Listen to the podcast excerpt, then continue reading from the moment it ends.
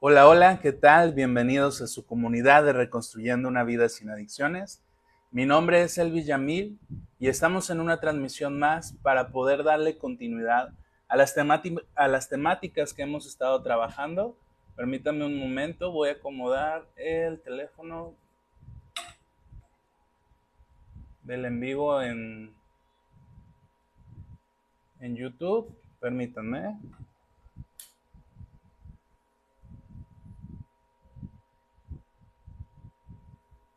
Ya estamos. Y bueno, eh, primero que nada, agradecer a cada uno de los que va a estar viendo esta transmisión o escuchando esta transmisión, eh, darles la bienvenida a esta comunidad, agradecerles por su apoyo, por, el aliento, por, por cada una de, de las participaciones que ustedes tienen en esta comunidad. Y pues Permítanme, si me ven distraído, ahorita les platico por qué y aparte estoy queriendo ver lo del celular acá.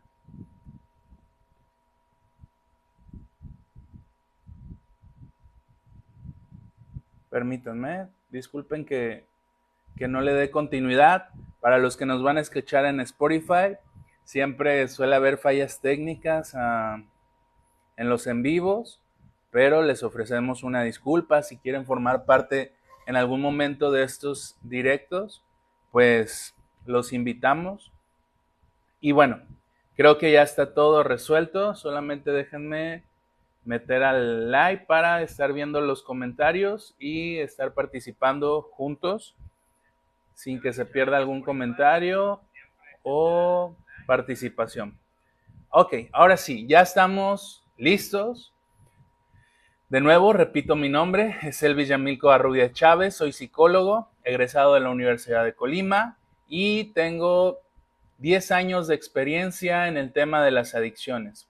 No es mucho, tampoco es poco, me hace falta aprender mucho más, pero la intención de estas transmisiones es orientar, apoyar a las personas que tienen algún familiar con problemas de adicción cercano a él, su pareja, su hijo, algún amigo, su esposo, el abuelo, el tío, no sé. Sabemos que la adicción no respeta género, no respeta edades, no respeta posición económica, posición política, literalmente no respeta nada las adicciones.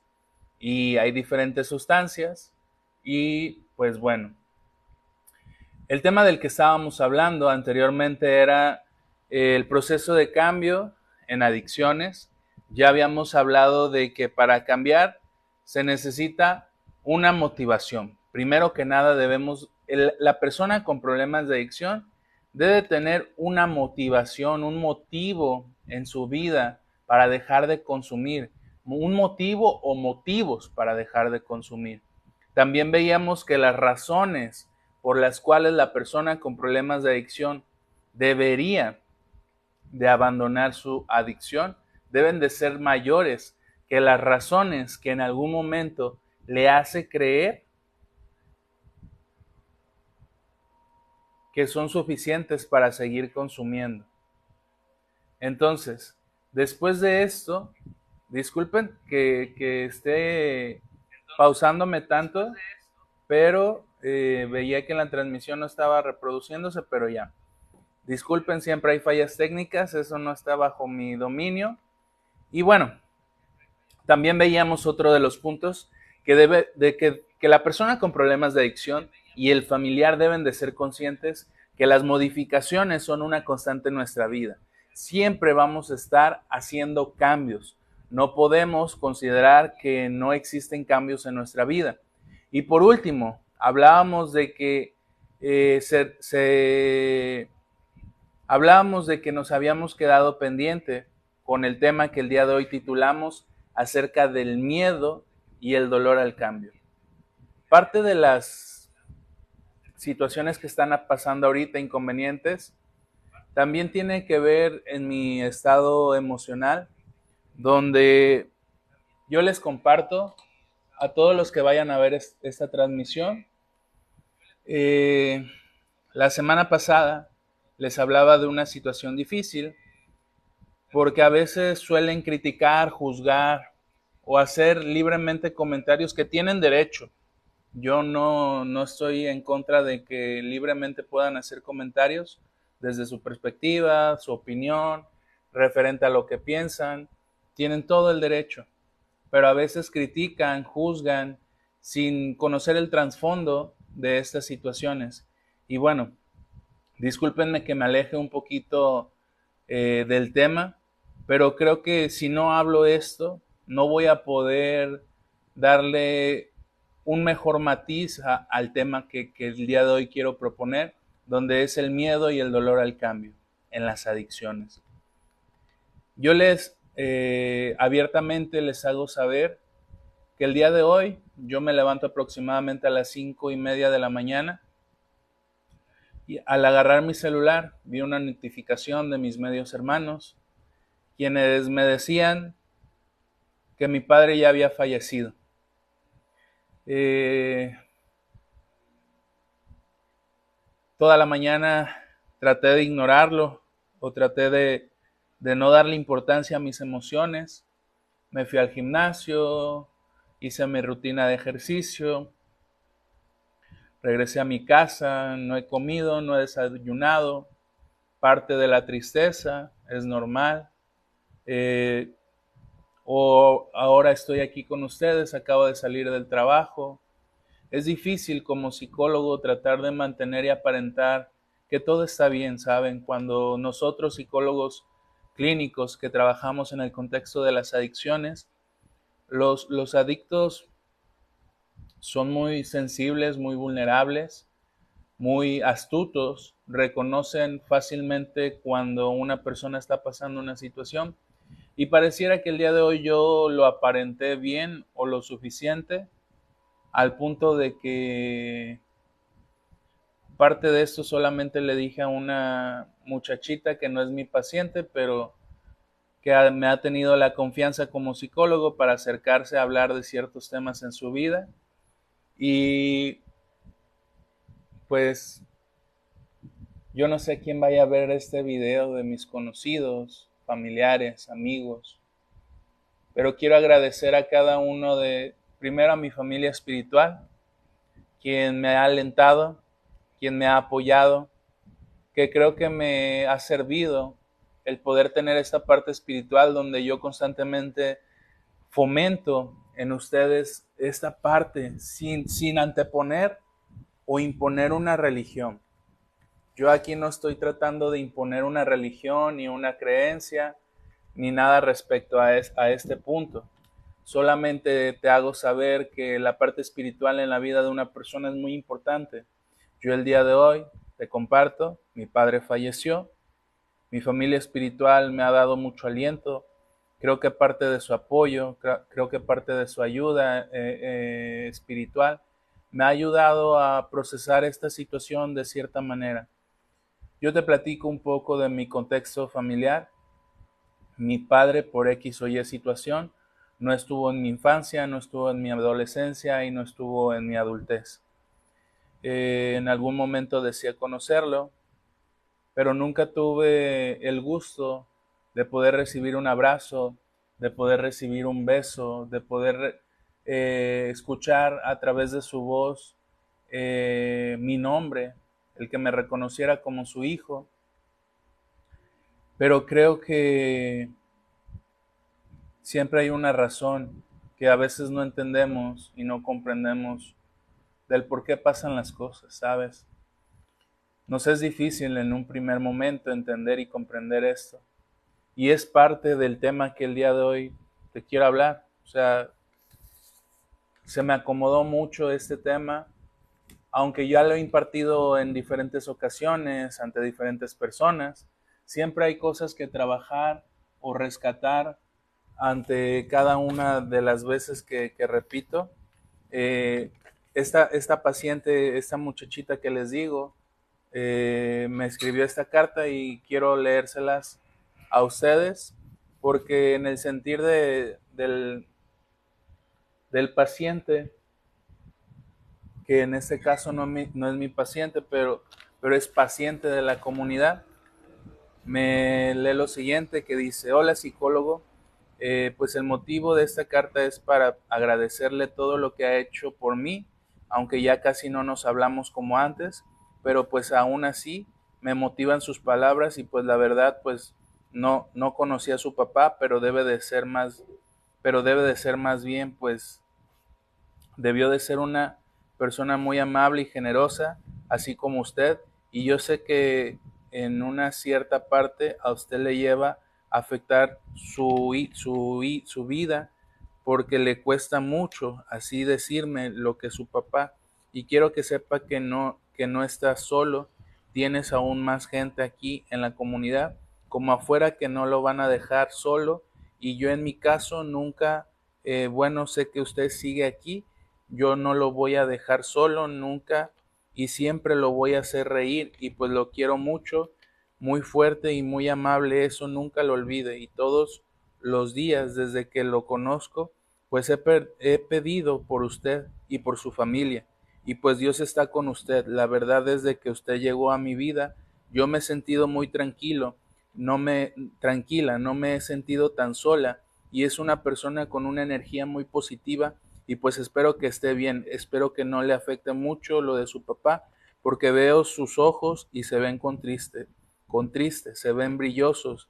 Y la la mera verdad, a mí no me gusta verlo así, no sé, nunca lo había visto tan serio, jaja, aún que pues sabemos muy bien que yo, Kimberly, yo le voy a hacer reír mucho para que no se sienta para que se sienta en confianza por haberme contado todo lo que su papá pedía la verdad hasta a mí me, me hizo sentir preocupada y le pedí a Dios mucho por por su papá, pero sabemos que Dios se lleva a las personas por algo. Y así usted ya tiene un angelote en el cielo que lo va a cuidar y lo va a proteger. Lo quiero mucho. ella me dice a veces de broma, señor loco, este es muy buena onda, nunca lo olvide y estoy con usted para todo. Es muy genial y aunque no me ayudó la alternativa, no me resiento, pero no duermo. Eh, pues bueno, aunque el día de hoy no hay muchos viendo esta transmisión, yo les vuelvo a señalar que yo sé que en algún momento las fieles seguidoras van a ver este video, sé que voy a recibir su apoyo y se los agradezco de antemano. Tal vez muchos que están escuchando el podcast o van a escuchar el podcast se sientan un poco alejados de esto. Para mí hacer esto ha sido como un diario de vida, donde aunque yo les mi finalidad es compartirles temáticas relacionadas con el problema de las adicciones, pues también es compartirles mi sentir en el proceso que yo he vivido, en las situaciones en las que me he encontrado y ante los, los retos que pasamos en nuestra vida. Pero ahora sí, retomemos el tema que vamos a hablar el día de hoy, que es el miedo y el dolor al cambio en las adicciones. Porque he de, de cuestionarte, Muchas veces creemos o pretendemos pensar que en nuestra vida, cuando cambiamos, no va a haber dolor o no vamos a sufrir en el proceso de, intentar cambiar. Pero déjame decirte que aunque lo neguemos, todo cambio va a implicar dolor. Todo proceso de cambio va a implicar miedo. Y ahora, veamos como tal eh, qué es lo que vamos a hablar y qué vamos a retomar un poquito lo de los videos anteriores, donde hablábamos o nos cuestionábamos si la persona con problemas de adicción razona o solo actúa. Ya de cierta manera vimos que el razonamiento y las emociones no es algo que podamos separar, pero que la persona con problemas de adicción inhibe sus emociones y solamente actúa. Eh, luego también nos preguntábamos de cuáles son los obstáculos que se presentan en el proceso de cambio de una persona con problemas de adicción. Y de cierta manera veíamos las dificultades como es el sentido de no tener una motivación, de, donde no indagar y buscar razones para cambiar y donde a veces la persona con problemas de adicción se niega a reconocer que debe de estar constantemente en cambio, porque entra en una zona de confort, en una zona de seguridad, donde no se exige y los demás tampoco le exigen a que él vuelva a, buscar hacer cambios en, en su vida. La disposición al cambio es indispensable, evidentemente ya lo vimos y efectivamente lo comprobamos. Claro que debemos de tener disposición para cambiar, es indispensable. Y la última pregunta que habíamos estado hecho en el transcurso de estos videos es, ¿la persona con problemas de adicción tiene conciencia o no del problema? Vimos, y en su momento vamos a ver en, en, los siguientes temas que vamos a estar impartiendo, que la persona con problemas de adicción en una primera fase no tiene conciencia de su problema. Por más situaciones difíciles que esté pasando, por más situaciones, razones, motivos por los cuales dejar de consumir sea una forma de evitarlo, no genera conciencia en él y es porque sí, y esto lo hace seguir consumiendo. Y bueno, esas son las preguntas, los puntos ya los vimos. El cambio a las modificaciones son una constante en nuestra vida, se requiere una gran motivación y las razones para cambiar han de ser mayores para eh, no permanecer igual. Ahora, cambiar genera miedo. El tema de hoy es cambiar genera miedo.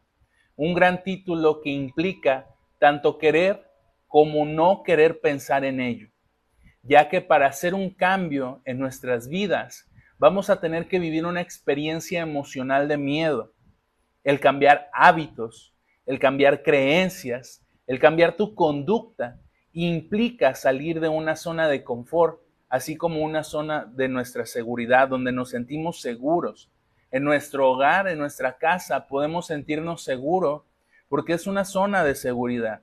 Sabemos que nadie nos va a agredir, sabemos que estamos protegidos, resguardados, auxiliados, refugiados y de cierta manera eso nos genera una tranquilidad. La persona con problemas de adicción así se encuentra ante su adicción. Él cree estar seguro en el consumo, ante las situaciones en las que se enfrenta. Por más problemas que él esté enfrentando, viviendo o experimentando, su zona de seguridad no le permite tampoco salir de su zona de confort. Está confortable con lo que tiene, está confortable como se encuentra, está confortable con las consecuencias de su adicción. Y por más que tú como familiar, pareja, amigo, persona significativa él le haga saber, él no va a entender eso. Él va a seguir con su problema de adicción.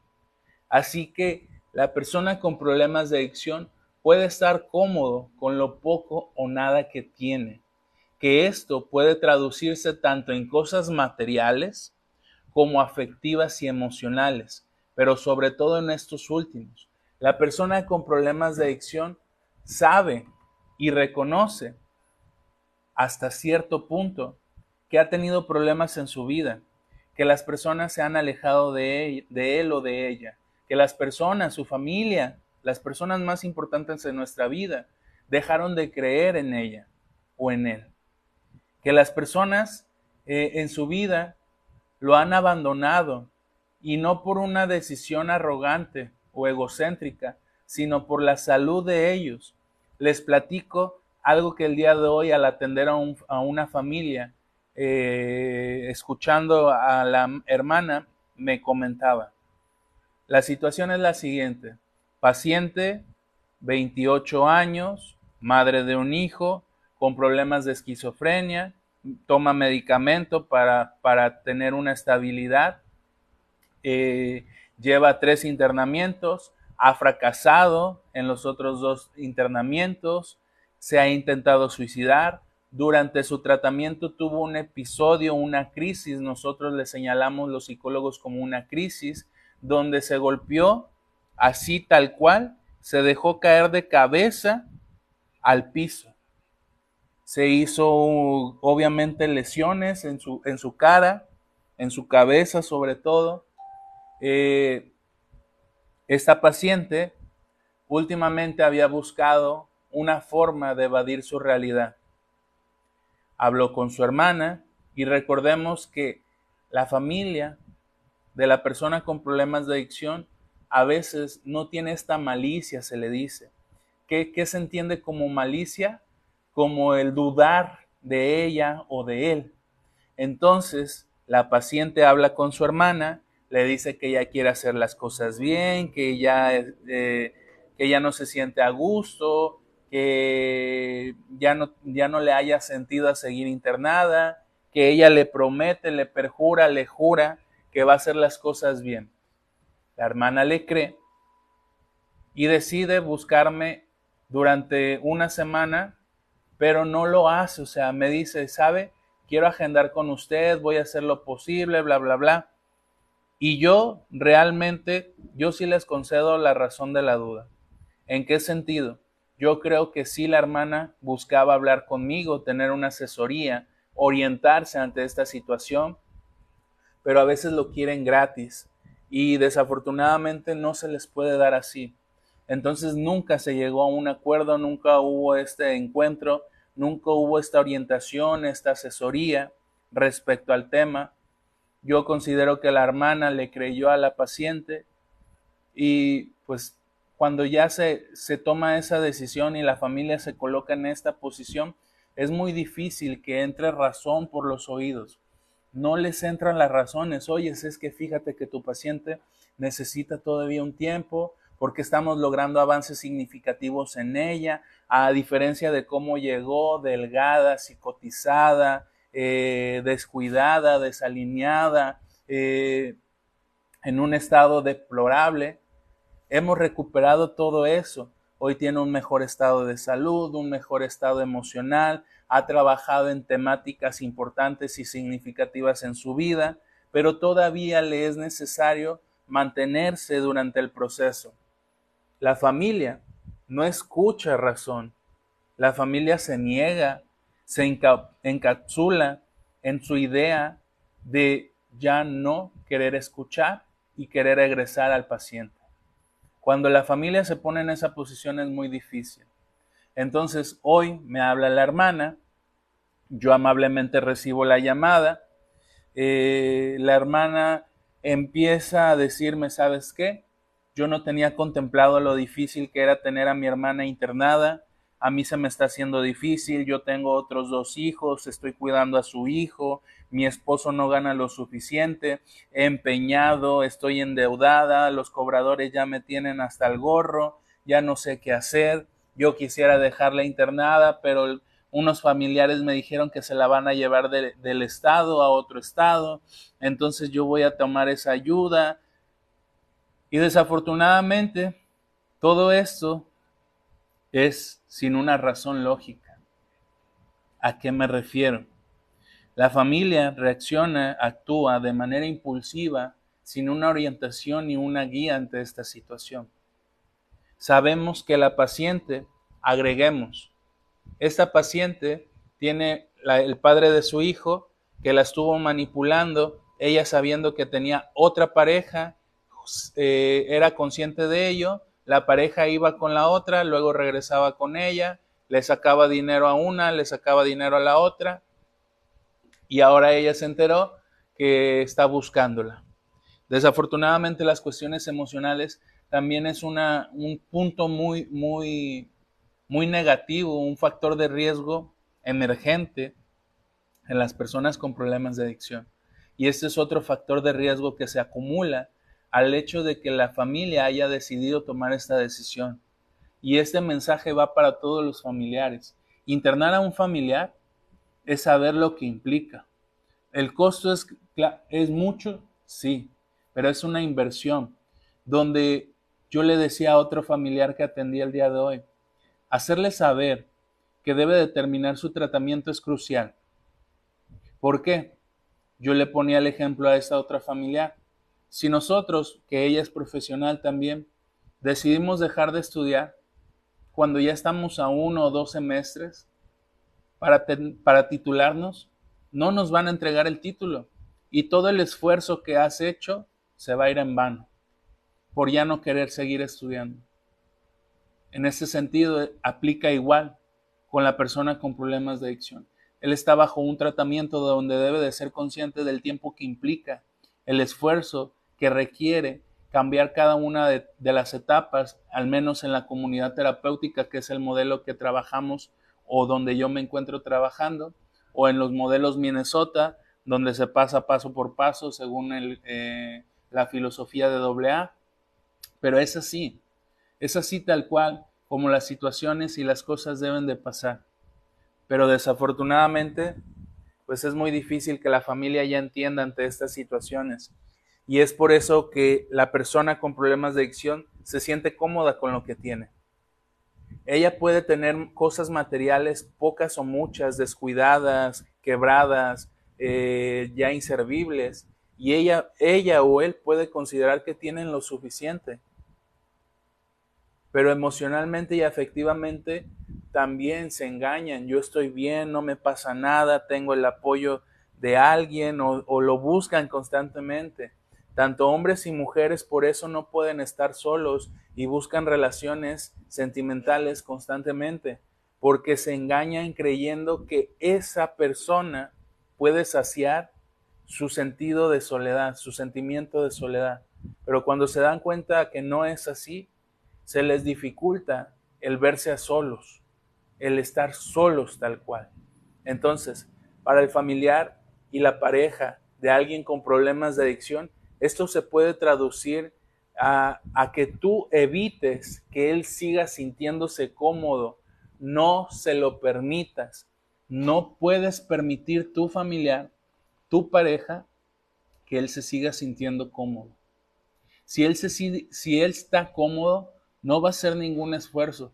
Ya lo veíamos en un punto de los videos anteriores que hablábamos de esta temática. Salir de nuestra zona de seguridad implica movernos. Y si recordamos la composición de la palabra motivación, es motivo para la acción. A su vez, el, abandonar esa seguridad causa miedo, miedo a lo desconocido, miedo a lo nuevo, miedo a lo que, hay más allá de lo que no me he atrevido a conocer, a los retos que implica querer obtener y lograr un deseo, una meta o un objetivo. Y es así tal cual. Muchas veces tenemos miedo a lo desconocido. No sabemos si, si, cambiamos de trabajo, no sabemos si nos va a ir mejor. No sabemos si nos la vamos a llevar bien con nuestros compañeros. Si vamos a tener un compañero hostigante que siempre trate de meternos el pie. A lo nuevo, a lo que hay más allá. Para la persona con problemas de adicción, le genera miedo esto porque no sabe ni ha podido lograr estar estable emocionalmente y en abstinencia durante un largo periodo. Y cuando estoy hablando largo periodo, estoy hablando de cinco o seis años en abstinencia y en rehabilitación. Él no sabe lo que hay más allá. No sabe si ante la muerte de un familiar puede hacerle frente a la vida. No sabe si ante la separación de su pareja o de un divorcio puede hacerle frente a la vida. No sabe que si deja su trabajo, ¿qué va a pasar después? Y esto es a lo que no se atreven a veces. Y muchas veces eso nos limita a tener planes, a tener objetivos, a tener metas. El salir de nuestra zona de seguridad conlleva arriesgarse a enfrentar nuevas situaciones y en el caso de algunas personas con problemas de adicción ya están cansados y ya no quieren. ¿Por qué? Porque recordemos que una de las características o de las diferentes características de una persona con problemas de adicción es ser arrogante, prepotente, egocéntrico, narcisista, hedonista, manipulador, chantajista, entre otras cosas. Y todo esto, todas estas características que las vamos a encapsular en soberbia y en egocentrismo, le hacen creer a la persona con problemas de adicción que él puede solo, que aunque ya ha estado internado y ya le han dicho que debe de ir a un grupo de doble A y recibir atención psicológica constantemente, él lo va a intentar solo. Y esto genera un sentimiento de fracaso. ¿Por qué? Porque entonces no tengo quien me escuche, entonces no tengo quien me oriente, entonces no tengo quien me guíe, entonces no tengo a quién acudir cuando me encuentro en una problemática en mi vida. Y eso genera frustración. ¿Por qué no lo puedo lograr? Pues porque no vas con el psicólogo. ¿Por qué no lo puedo lograr? Pues porque no vas a tus grupos de doble A. ¿Por qué no lo puedo lograr? Porque no has intentado hacer modificaciones en tu vida. ¿Por qué no lo puedo lograr? Porque no has mejorado la comunicación con tu pareja. ¿Por qué no lo puedo lograr? Porque no has intentado mejorar la relación con tu familia. ¿Por qué no lo puedo lograr? Porque no has retomado tus metas, estudiar, trabajar, leer, ver una serie, tener un ocio, tiempo de ocio eh, dedicado y enfocado a algo que tú quieras hacer. Y luego se preguntan por qué no lo puedo lograr. He ahí que por eso es frustrante para la persona con problemas de adicción soberbia y egocéntrica que no se permite recibir ayuda de alguien o de los demás. Por eso es estar cansados y no querer es debido a que en un momento tuvieron periodos de abstinencia. Algunos incluso buscaron su recuperación, pero a su manera, siendo llamados como los denominados AA, lo señalan, son ingobernables. Esta persona que se queja constantemente de por qué no lo puedo lograr, es una persona ingobernable, no se deja guiar como también se le dice en doble A. Muchas veces tu padrino, tu consejero, incluso tu psicólogo te va a señalar, déjate guiar. Dejarte guiar es dejarte ayudar, dejarte orientar, escuchar lo que el otro te dice como alternativa, como sugerencia de vida como forma de evitar el sufrimiento y dolor que te llevó a consumir. Eso es dejarte guiar, eso es dejarte orientar, eso es dejarte ayudar. Pero muchas veces estas personas van a ser ingobernables hasta que cedan y reconozcan que necesitan ayuda. Muchos de ellos saben que para lograr una rehabilitación Deben de asistir a un grupo de autoayuda, AA, cuarto y quinto paso, terapia grupal, terapia individual, entre otras alternativas que conllevan el seguimiento de su tratamiento. Así que el miedo que genera el cambio también hace referencia que se debe desaprender para aprender de nuevo. Porque tal vez tú incluso que me estás viendo, si eres una persona con problemas de adicción, o tu familiar o pareja de alguien con problemas de adicción, has escuchado a tu familiar, yo ya me la sé, ¿para qué me internas? O ya cuando está internado, yo ya me la sé, ¿para qué me internas? Yo ya sé cómo es un programa, yo ya sé cómo llevármela. Y hoy que tuvimos eh, una junta en, en la comunidad terapéutica, veíamos que los pacientes a veces se programan en ese sentido, o sea, decir yo ya me la sé, se programa el paciente cuando vuelve a ser internado y dice, ah, voy a llegar, fulanito de tal es el chido, me voy a dirigir hacia él, voy a buscar cómo generar estas alianzas para tenerla suave, se le dice en la comunidad terapéutica o en los albergues, llevártela suave o, o buscarla suave, que es que la persona trate de evitar que, se, que lo confronten o que lo rescaten cuando lo confrontan o evitar una tarea educativa, una sanción o un castigo.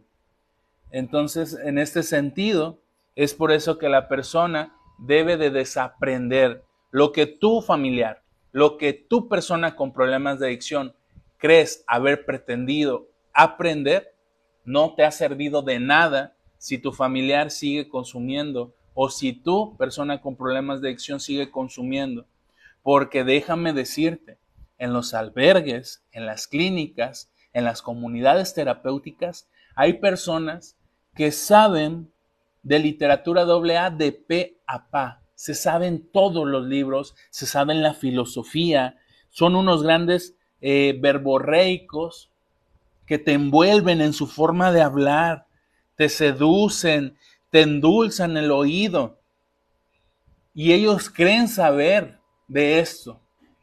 Pero la realidad es que no es así. porque el que sabe lo aplica, lo hace, lo ejerce, lo ejecuta.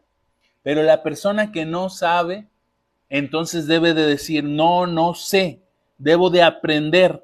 Y aunque yo crea haber aprendido, no sé, porque ese conocimiento no me ha servido o no lo he ejecutado. Entonces ahora, o dejo de desaprender o lo poco o mucho que he aprendido lo hago, lo implemento. Pero la persona con problemas de adicción es egocéntrica, arrogante, prepotente y considera decir, yo ya me la sé. A mí, yo no necesito ayuda de un psicólogo, yo, yo no necesito estar internado, yo no necesito eh, medicamento controlado, yo no necesito ir con el psiquiatra, etcétera, etcétera, etcétera. Voy a leer algunos comentarios que están por aquí. Eh, mi madre, fiel seguidora, ahí está, aquí la tengo a un lado casi. Dice, buenas noches, bendiciones para todos. Luego Graciela Nieto dice, buenas noches, Argentina presente. Saludos, Graciela hasta allá, hasta Argentina. Y Graciela hace un comentario, la pérdida de la voluntad sería un causante de no poder salir de su zona de confort. Totalmente. Recordemos que la persona con problemas de adicción, que ya lo abordamos en un tema anterior, que ahí están los videos en la página cuando tú gustes verlos, inicia consumiendo por su voluntad.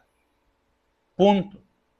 Pero la voluntad de dejar de consumir va disminuyendo, desapareciendo, erradicándose totalmente por la dependencia que va generando la persona a la sustancia.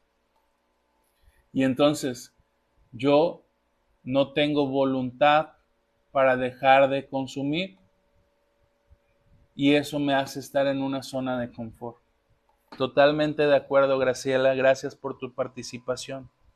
Ahora, me detengo un poco en este punto con relación a la persona con problemas de adicción.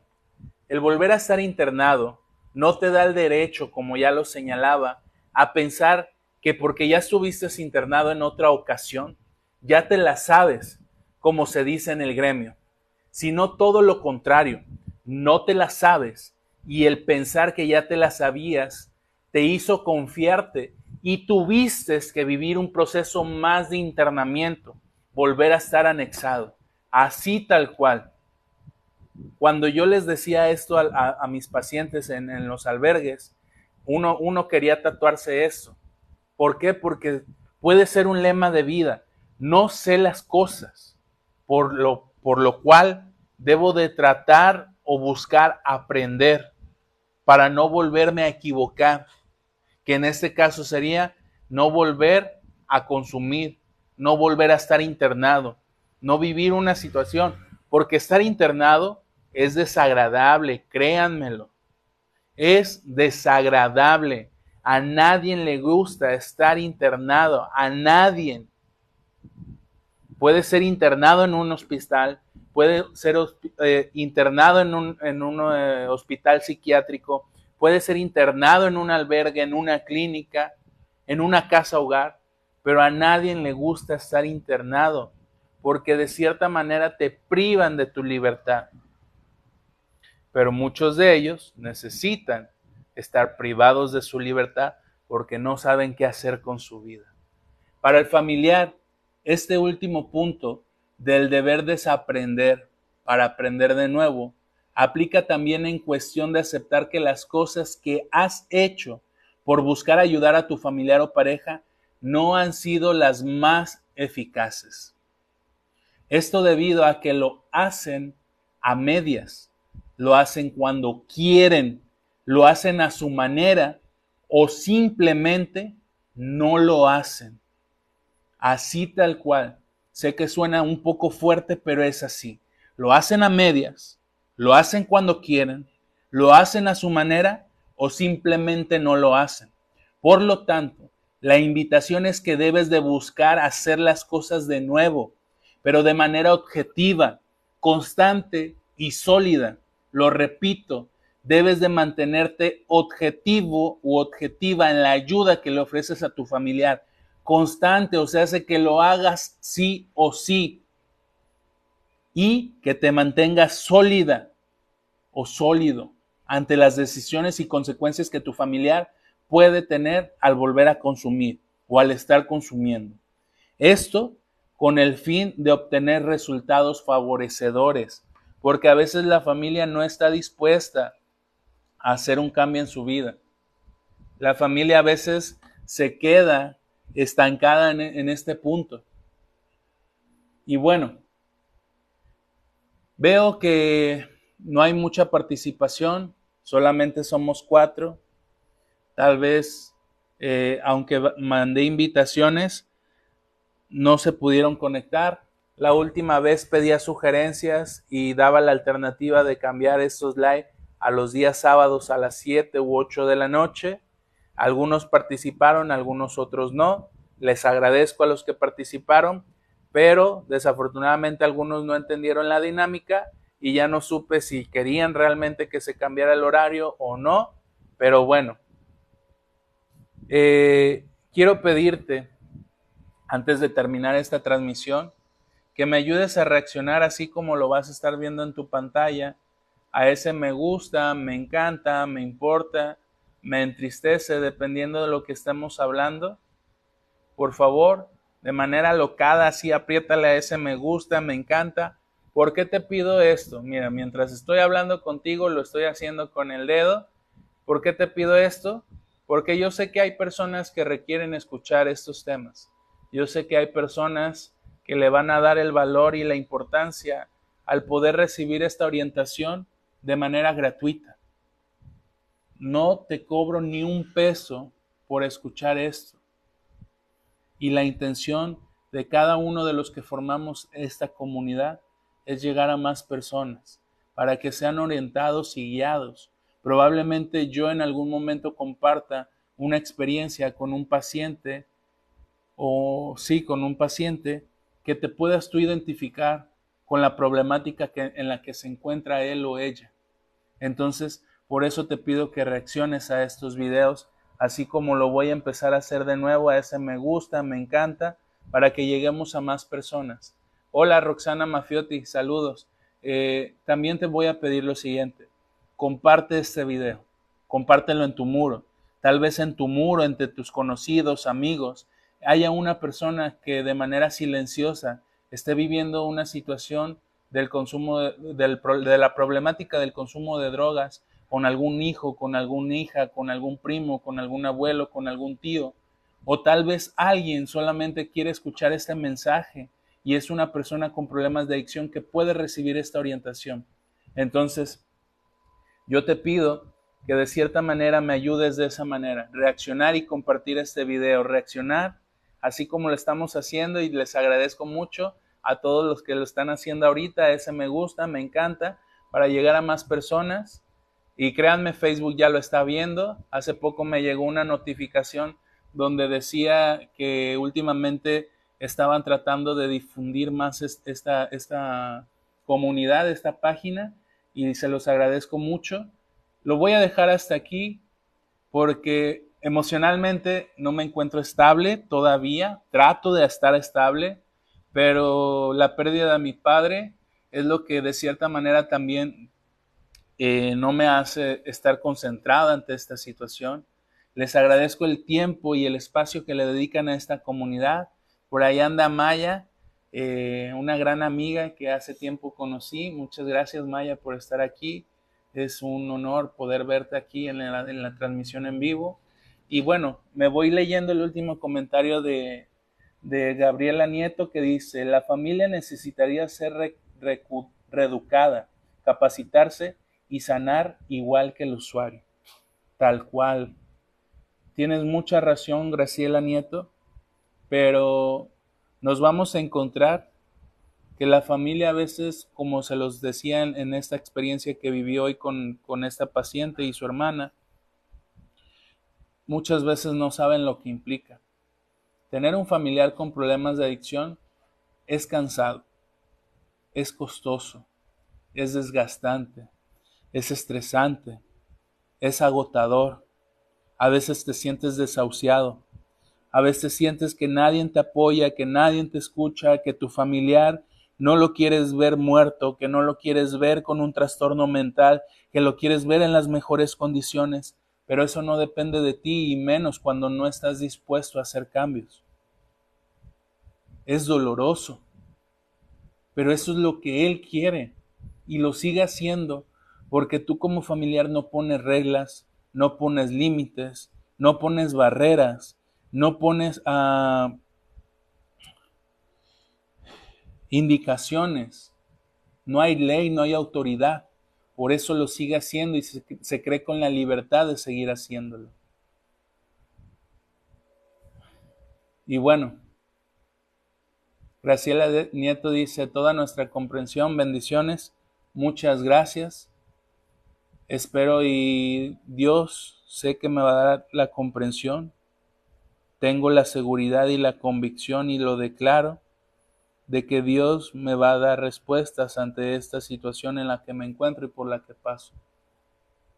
Agradezco a cada uno de los que escucha este video, de los que lo ven, de, que, de los que lo van a ver, y nos vemos en una próxima sesión para terminar esto acerca del dolor al cambio y empezar un tema nuevo. Por mi parte ha sido todo. Nos vemos en una próxima sesión. Hasta luego, que tengan una buena noche, una buena tarde o una buena mañana. Bye.